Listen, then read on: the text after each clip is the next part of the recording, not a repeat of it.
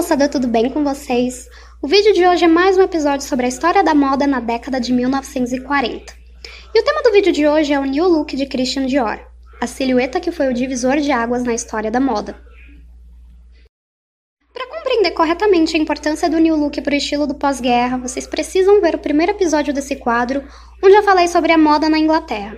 Lá eu expliquei o que foi o vestuário utilitário e saber esse conceito é extremamente importante para assimilar as diferenças entre o velho estilo e o novo.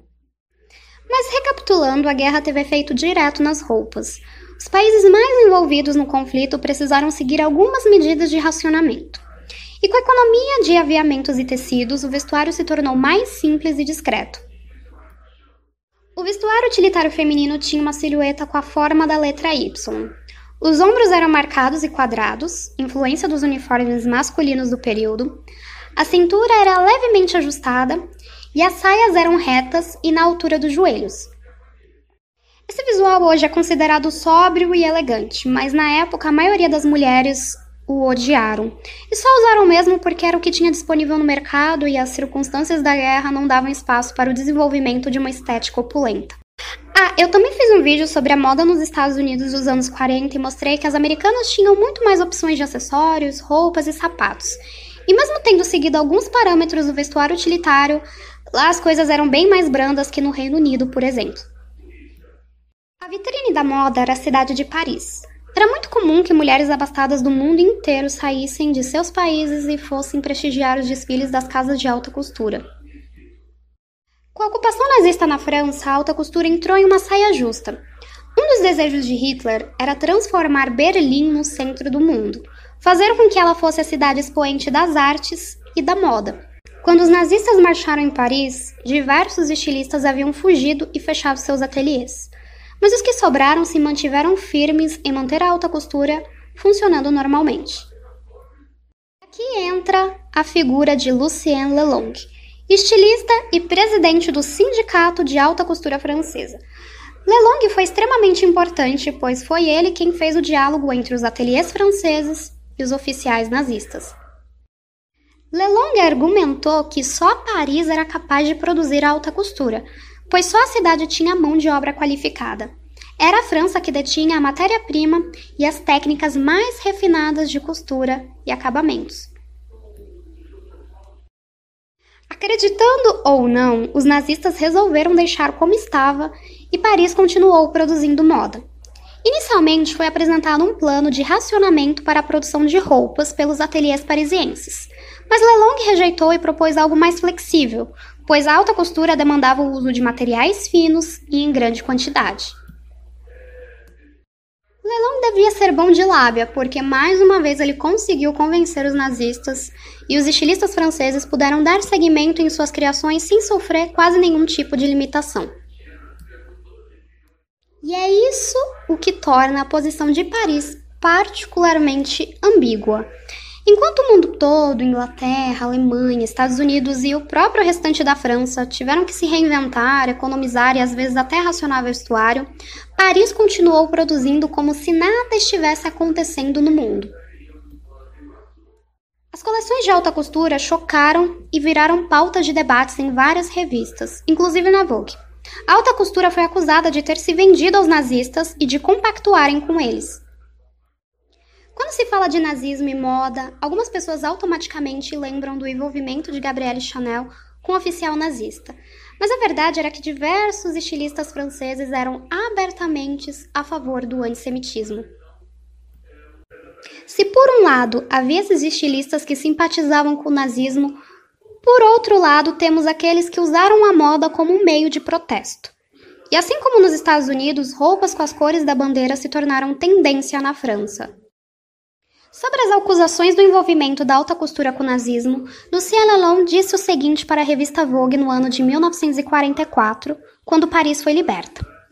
Abre aspas. Acabo de receber exemplares com restrições de roupas inglesas e americanas, e agora entendo por que certos jornalistas achavam as coleções parisienses exageradas. No entanto, devo explicar que meus colegas e eu eliminamos muitos modelos preparados antes da libertação, substituindo-os por simples ternos e casacos que consideramos mais adequados às circunstâncias decorrentes da entrada oficial de Paris na guerra ao lado dos aliados. Estabelecemos as seguintes restrições: 40 modelos por coleção, em vez de 150. Apenas 50% dos modelos em tecidos contendo 30% de lã. 3 metros e um quarto por vestido. 3 e 3 quartos por terno. 4 e um quarto por casaco. Aqui o talento da costura francesa se mostra pelo uso criterioso do viés e do corte reto.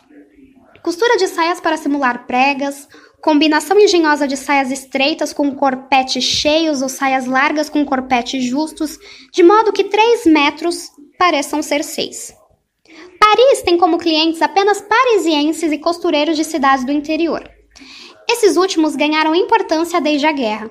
Para recapitular, não contávamos com a venda a aliados desses modelos nos quais procurávamos combinar requinte e imaginação, apesar das dificuldades quase intransponíveis.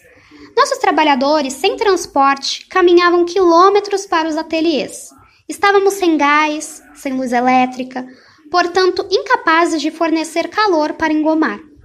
Do menor aprendiz ao maior designer, a costura parisiense, em um esforço supremo, conseguiu superar todos os obstáculos para apresentar esta primeira coleção de libertação. Há quatro anos, lutamos para manter a alta costura viva porque representa uma indústria parisiense de importância primordial e porque foi um meio de evitar o desemprego dos trabalhadores e o consequente trabalho forçado na Alemanha. E por último, para preservar a alta costura parisiense, o lugar que ocupa, a que sempre teve os olhos do mundo em si. Essa declaração é um resumo da justificativa dos estilistas franceses. Eles alegaram que continuaram produzindo pois era um modo de ser resistente, de não abaixar a cabeça perante o nazifascismo. Por outro lado, é meio difícil acreditar quando Lucien Lelon diz que eles não sabiam que estava sendo produzido em outros países. Provavelmente sabiam, mas optaram por ignorar. Para os críticos da época, as casas de alta costura agiam de acordo com o momento, com o que era conveniente. Enquanto Paris esteve sob domínio nazista, eles se curvaram diante dos alemães. Mas a partir do momento que Paris é libertada, eles passaram para o lado dos aliados e tentaram retomar as boas relações que tinham com os estadunidenses. Afinal de contas, os Estados Unidos era o seu principal mercado consumidor. No meio dessa confusão toda, tem uma personagem central, o estilista Christian Dior. Dior foi daqueles casos de estilistas que foram parar no mundo da moda por pura causalidade. Família de Christian, de tradição de industriais, desejava que ele seguisse a carreira diplomática. Mas ele tinha bastante talento desenhando e alguns amigos no círculo das artes. Comparado com outros designers, ele começou até que tarde no ofício de estilista, mas seu olhar apurado e belos croquis foram o suficiente para lhe reservarem um lugarzinho especial na história da moda. Apesar de ter lançado sua primeira coleção no ano de 1947, desde 1945 o nome Dior circulava nas revistas de moda. A nova estética do pós-guerra foi creditada a Dior, mas antes dele, outros estilistas já estavam fazendo coisas parecidas, isto é, roupas glamourosas e silhuetas inspiradas nos meados do século XIX. Mas Dior tinha algo especial, e foi sua coleção Primavera-Verão de 47 que chamou a atenção do mundo e colocou uma pá no vestuário utilitário. A coleção em questão recebeu o nome de Lin Corolli, ou em português, Coleção Corolla. Se você prestou atenção nas aulas de biologia, vai lembrar que o conjunto de pétalas forma uma corola. Esse nome não foi à toa. Primeiro, porque era uma coleção de primavera, e segundo, porque Dior usou e abusou dos volumes nas saias, como se essas formassem uma flor mesmo visual da coleção foi a Bar Suite. Quando se pesquisa sobre o New Look, aparece essa foto aí da esquerda. Mas essa é uma criação de 1951. A primeira Bar Suite, criada em 47, estará na direita e ela traz informações importantes sobre as características do New Look. Primeiro, os ombros que antes eram quadrados passaram a ter um formato mais suave e arredondado. A cintura passou a ser super marcada, como se a mulher estivesse usando um espartilho por baixo, E na realidade, algumas modelos do Dior usavam mesmo. As saias que foram encurtadas durante o período de racionamento, ali para a altura dos joelhos, se tornaram maiores e foram lá para a panturrilha. Eram saias rodadas e, no caso dessa criação, ela era pregueada e feita em lã. Já a jaqueta de cor marfim foi confeccionada em seda chatung e por dentro era forrada com um enchimento de algodão que davam que ajudava a dar a forma dos ombros e cintura. Há ainda a presença de luvas pretas e um chapéu preto de aba larga. Só com essa explicação vocês podem perceber que o New Look foi uma oposição ao vestuário utilitário. Enquanto o vestuário utilitário prezava pela austeridade e a economia que a guerra demandava, o New Look usava muitos tecidos e era uma estética ultra romântica, que reforçava os ideais de feminilidade. E isso caiu como uma bomba. As mulheres se sentiram divididas. Algumas gostaram do que viram e desejavam avidamente voltar a ter a riqueza de ornamentos como foi antes da guerra. Mas ao mesmo tempo, aquilo tudo era visto como um desperdício, distoante e uma afronta às milhares de pessoas que mal tinham o que comer. Dior foi acusado também de ser ultrapassado. Suas referências à crinolina nas saias e ao espartilho nas blusas evocaram a imagem de uma mulher do passado. E as garotas que gostavam de mostrar as pernas consideraram o visual de Dior antiquado, moralista e retrógrado.